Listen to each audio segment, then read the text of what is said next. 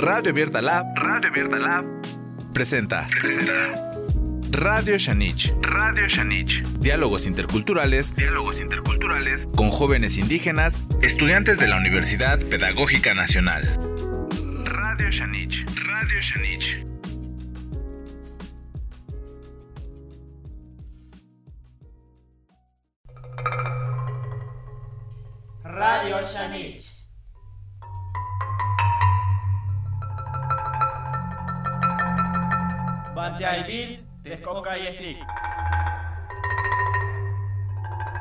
Donde la voz es de todos.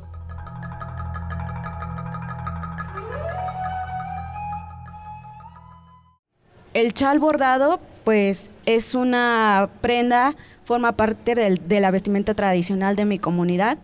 Básicamente es un rectángulo tejido en telar de, de cintura, actualmente en telar de pedal. Tradicionalmente está hecho de fibra de lana de borrego y eh, está bordado también con hilos de lana. Las prendas están teñidas con tintes naturales y bueno, los bordados eh, pues no son simples figuras y dibujitos, sino además son eh, elementos iconográficos. ¿A qué me refiero con esto? A que las formas y figuras que ustedes ven tienen significados. El árbol que, bueno, la prenda que traigo aquí ahora es un tomicotón, que significa camisa de lana. Esta camisa es un, eh, tiene un bordado que se llama como el árbol de la vida. El árbol de la vida eh, está conformado por un cántaro de barro en la parte baja del mismo. Eh, simboliza el útero de la madre tierra. Dentro de él hay agua, lo cual hace propicio eh, dar vida al árbol y el árbol a su vez funge como protector y dador de alimentos a los animales que están alrededor de él. En la comunidad hay siete árboles diferentes. Este es uno de ellos, es un árbol de aguacate. Pueden observar aquí los árboles de, de aguacate, los que estoy señalando. Y bueno, este, este árbol tiene una peculiaridad y es que está, tiene una cuestión de sincretismo dentro de él. ¿Por qué? Porque esta figura en forma de estrella que ven aquí se le llama el Santísimo, que hace relación a eh, pues un elemento de la religión católica. Sin embargo, eh, también se puede interpretar como una reverencia hacia los cuatro puntos cardinales, norte, sur, este y oeste. Eh, Así como este árbol que es de aguacate, eh, hay otros árboles que son muy propios de la fauna de mi comunidad. Está el, árbol de pino, está el árbol de encino. Y bueno, los animales pues también son eh, de, la, de la comunidad. Entonces encontramos al chechelot, que significa ardilla en lengua náhuatl. Está el armadillo, está el perrito, o itzcuinti, el pez, amichi, el gallo, el gato montés, el miston y una serie de aves eh, que están alrededor del árbol, sobre las ramas o, pareciera que están volando. Eh, este pececito que está por aquí, eh, por aquí este, vayan, o sea, no es un animal que ande en, la superficie, sin embargo, pues también es parte de la vida que nos provee la madre tierra. Em, los colores rojos y rosas eh, los extraemos de un insecto que crece en, el nopal, que se llama grana cochinilla. La grana cochinilla es un, pues un tinte eh, utilizado de la época prehispánica y eh, tras la llegada de, la- de los españoles en la colonización, pues se dio a conocer a todo el mundo. Entonces es un tinte muy representativo y bueno, el, el estado que nos otorga la posibilidad de poder extraer estos colores es Oaxaca. Es, el, es reconocido eh, mundialmente por la calidad de sus tintes en, grana cochinilla. En la comunidad actualmente hay un criadero de grana cochinilla, sin embargo, eh, sus cualidades tintoreas son menos que las de Oaxaca y esto se debe pues al tipo de clima que hay en la región.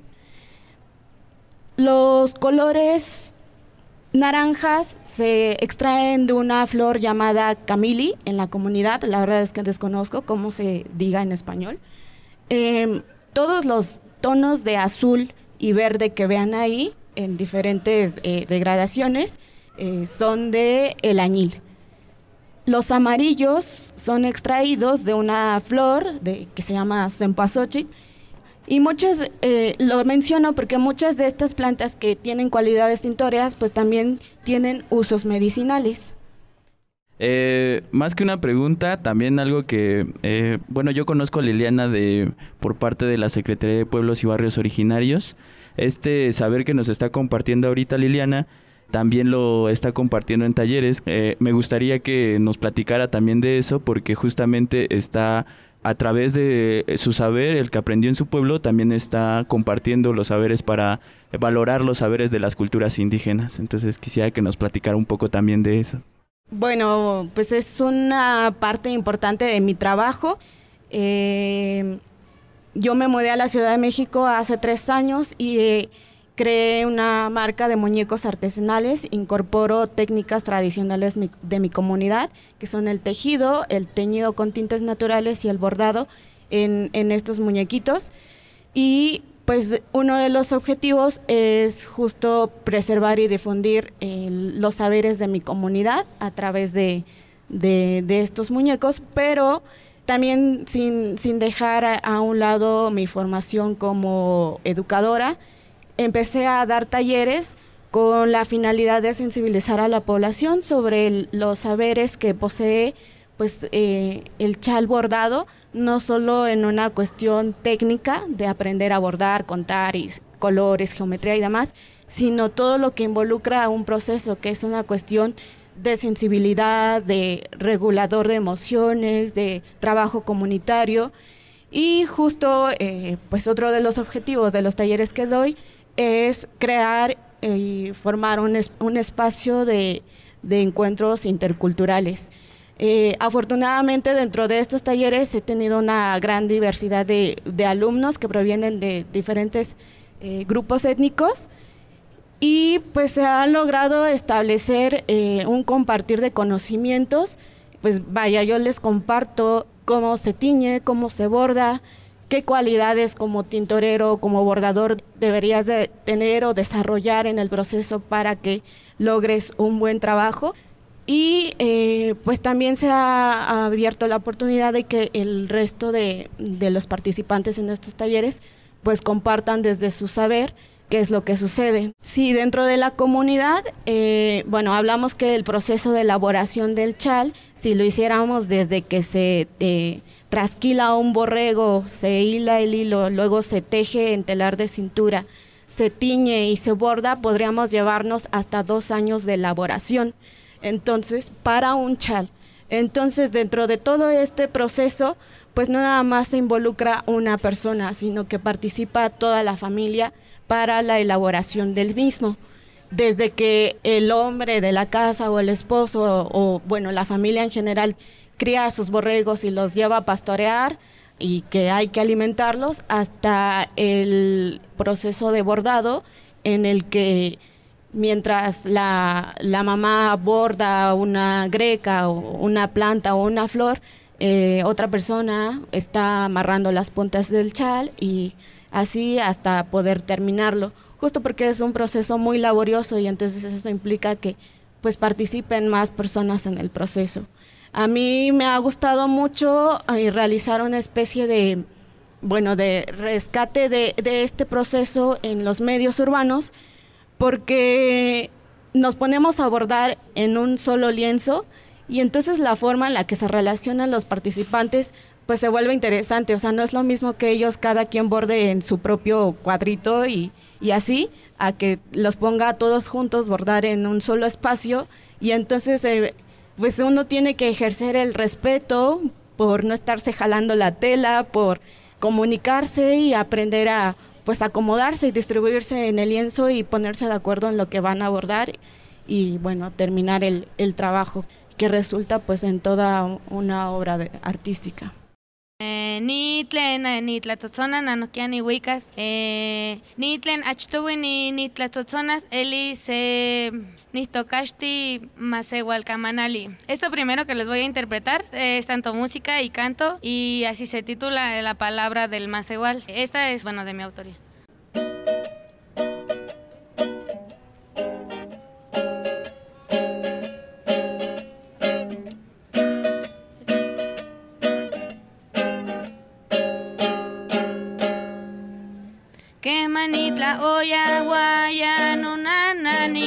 Nanami, kikemani, pikuekuetzi nieliaia ke Nechuikake hueska, hueska nechuikake Nechuikake hueska, hueska, hueska, hueska, hueska nechuikake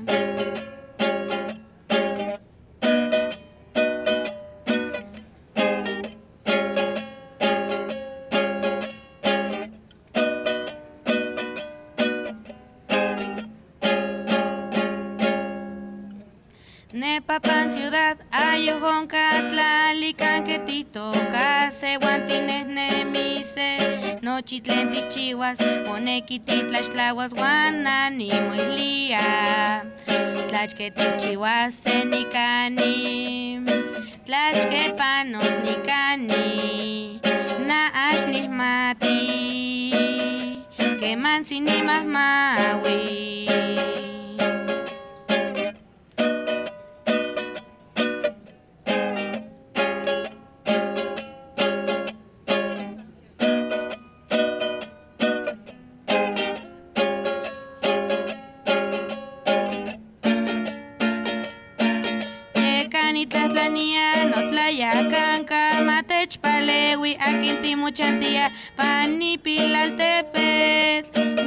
ni pilaltepet.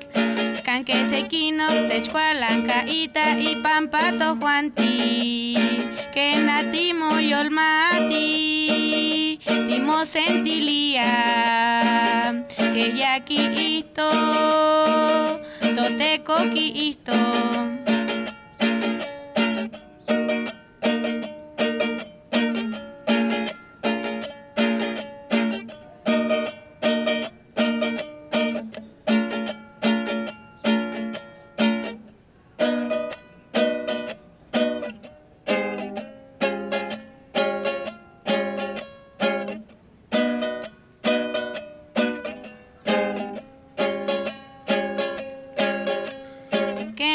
tla oya waya nunana nikil namiki kemani pihkuehkuetzinieliaya nieliaya nechuikake huesca. Huesca nechuikake nechuikake huesca huesca huesca huesca huesca nechuikake Pues te felicito, Lili. La verdad está. Es muy interesante lo que comentas. Cuando estábamos preparando el tema del, chal bordado, tengo un amigo en, Chiapas, mi, mi papá es de allá, que eh, me comenta esto, se los voy a leer. Es una amiga, perdón. Se llama Juana Morelia. Si nos está escuchando, también le mando un saludo. Es habitante del pueblo de Sinacantán, de Chiapas. Y comenta justo lo que decía Lili, que las mujeres, bueno, a muchas ocasiones solventan la casa, solventan el gasto económico por medio del chal. Nos platica que las mujeres estudian la primaria, bueno, en algunas comunidades, sobre todo en la de ella, que es Sinacantán. Y eh, una vez terminado esta escolaridad, son preparadas, o a partir de ahí son preparadas, por sus abuelas, madres, hermanas mayores, en talleres de telar en cintura, tejidos, bordado y dibujo. Y comenta, nos toca aportar la mayoría de los gastos y el dinero lo sacamos de la venta de las prendas que bordamos y cosechamos. Eh, una vez cosechado el producto para que se elabore, los hombres trabajan en el campo en diferentes siembras o diferente recolección de flores para que se pueda eh, pintar.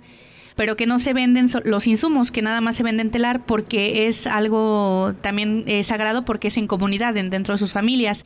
ella menciona que los textiles de Sinacantán son especialmente flores y fauna de, tonos azules, verdes, rosas, morados y que dan vida a las prendas elaboradas sobre fondos oscuros en lo particular. En lo particular siempre se utilizan telas negras o telas oscuras porque son técnicas prehispánicas a las cuales se les tiene que seguir dando ese eh, trabajo y que se llevan entre 30 y 45 días de trabajo para una blusa pequeña textil ya sea como chal, huipil o nagua de las mujeres, y que el traje emplumado que es utilizado más elaborado y con más colores se utiliza para ceremonias y rituales o para vestidos de novia. Sí, eh, bueno, ella menciona algo muy interesante y que es que esta actividad está más relacionada hacia las mujeres y que, bueno, actualmente es como un medio de, este, de ingreso económico. En mi comunidad, pues era un, es algo que se heredaba de, abuela a madre, de madre a hija y así sucesivamente. Pero ha sucedido una, una dinámica dentro de mi, de mi comunidad y es que eh, los hombres ya también se empiezan a interesar por esta actividad. Hay hombres tejedores, hay hombres bordadores, hay hombres que tiñen y eh, hombres que hacen todo, pues todo este proceso que antes solamente estaba destinado a las mujeres. Lo relaciono más con este boom hacia lo artesanal y hacia lo hecho a mano y a que de ser un, una prenda de uso este pues de la comunidad, solamente dentro de, la comunidad y para vestimenta, empezó a venderse y entonces esto implicó que pues otras personas quisieran aprender el proceso para empezarlo a comercializar. Bueno, este proceso yo lo veo como un arma de doble filo porque justo este, este boom de, de lo hecho a mano y artesanal y de que en mi comunidad se empiecen a interesar hombres y no solo mujeres, pues también ha logrado que jóvenes se empiecen a interesar por esto cuando en el pasado, o bueno, hasta hace unos años solamente lo hacían las señoras mayores. Y ahorita no, ya bastantes jóvenes, adolescentes se empiezan a interesar por aprender estas técnicas y seguirlas preservando. Eh, bueno, ahorita checando lo de el bordado, estaba viendo las las imágenes que tiene. Es interesante porque si hacemos un análisis histórico, podríamos checar que los ángulos que tienen y las grecas que manejan tanto los animales como los colores, eh, podríamos hablar de una tradición mesoamericana. Ojo, no estoy diciendo que no haya un cambio cultural, sino que este saber, como ya lo comentó la, este, la compañera Liliana, pues ha pasado de generación en generación y cómo no ha sido arrebatado, ¿no? Este saber que tienen ellos es muy interesante. Por ejemplo, la parte que maneja del árbol, ¿no? Los árboles este, que podemos encontrar todavía en los códices, el miston, el gato, ¿no? Que hace relación a, bueno, digamos, a la noche desde otra perspectiva. Eh, también, por ejemplo, eh, las hojas, el, ángulo que tiene, de hecho, las hojitas son muy similares al ángulo que tienen las pinturas de los códices, ¿no? Esta tradición, eh, podríamos hablar de una tradición de códice mixteca poblana, ¿no? Que realmente en esa zona pues se da este tipo de, ángulos que tienen y los colores también. Por ejemplo, las, los puntos cardinales, ¿no? Que en relación en el centro, pues eh, no, no necesariamente eran cuatro, sino cinco, ¿no? Con el central que es otro mismo.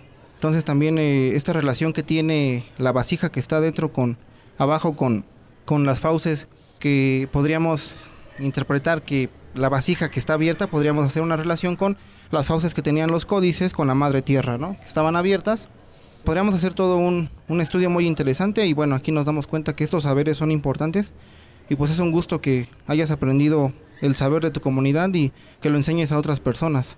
Sí, solo para concluir y retroalimentar un poco lo que nos acaba de compartir Víctor, y es que los bordados, todos los bordados que existen aquí en el país, eh, llegaron después de la colonización. Antes de eso solo se tejía y se teñía con tintes naturales. Sin embargo, eh, pues nuestros ancestros no dejaron a un lado el, pues sus saberes, su conocimiento.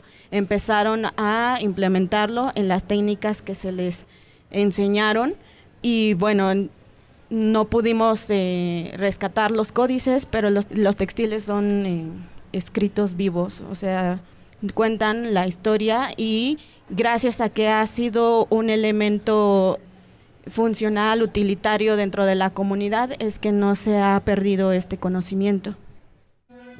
Somos Radio Shanik, donde la voz no es de nadie, pero es de todos.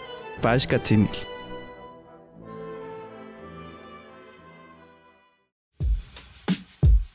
Radio Abierta Lab, Radio Abierta Lab presentó, presentó, presentó.